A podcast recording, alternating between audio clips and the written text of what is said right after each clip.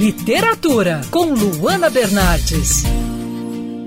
Pernambuco está recebendo a Bienal do Livro até o dia 12 de outubro. O evento conta com participações importantes, como do escritor moçambicano Mia Couto, que eu gosto tanto do trabalho. E o lado bom é que quem mora aqui no Rio de Janeiro pode participar, já que o evento ocorre de forma híbrida. E para falar sobre a Bienal de Pernambuco, hoje eu converso com Schneider Carpediani, curador da 13ª Bienal do Livro lá de Pernambuco. Schneider, me fala sobre a expectativa da feira depois de tanto tempo com restrições. Como você acha que vai ser o contato do público com as prateleiras?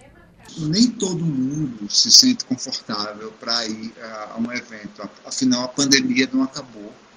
A gente está vivendo um momento de impasse e muito traumático ainda. É, então, por isso, a Bienal ela fez questão de manter, além da feira e de alguns eventos que vão acontecer presencialmente, uma forte programação no seu site, é, com nomes grandes da literatura brasileira e internacional, porque, seja de que, de que forma for, a gente precisa da literatura para entender o momento que a gente está vivendo. E tem muita gente que fala que as pessoas estão cansadas de lives. Eu não acredito nisso. As lives vieram para ficar. Os formatos híbridos vieram para ficar. Como os leitores de outras partes do país podem participar? Você pode falar sobre os participantes virtuais, já que teremos aí grandes nomes como o do moçambicano Miyakoto, né? Sobre os convidados, eu acho que a gente vai ter uma programação muito diversa, que ela começa tanto com uma conversa com o Mia Couto e Itamar Vieira Júnior na noite de sexta-feira.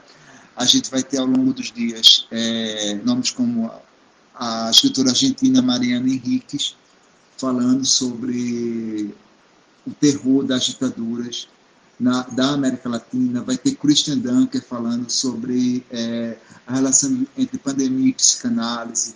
A gente vai ter Renan Quinalha, a historiadora Eloise Starling discutindo a perseguição dos LGBTQ. Bem, sobre os homenageados da Bienal do Livro de Pernambuco, Cida Pedrosa é um dos nomes indispensáveis para se pensar é, a poesia feita em Pernambuco desde meados dos anos 80.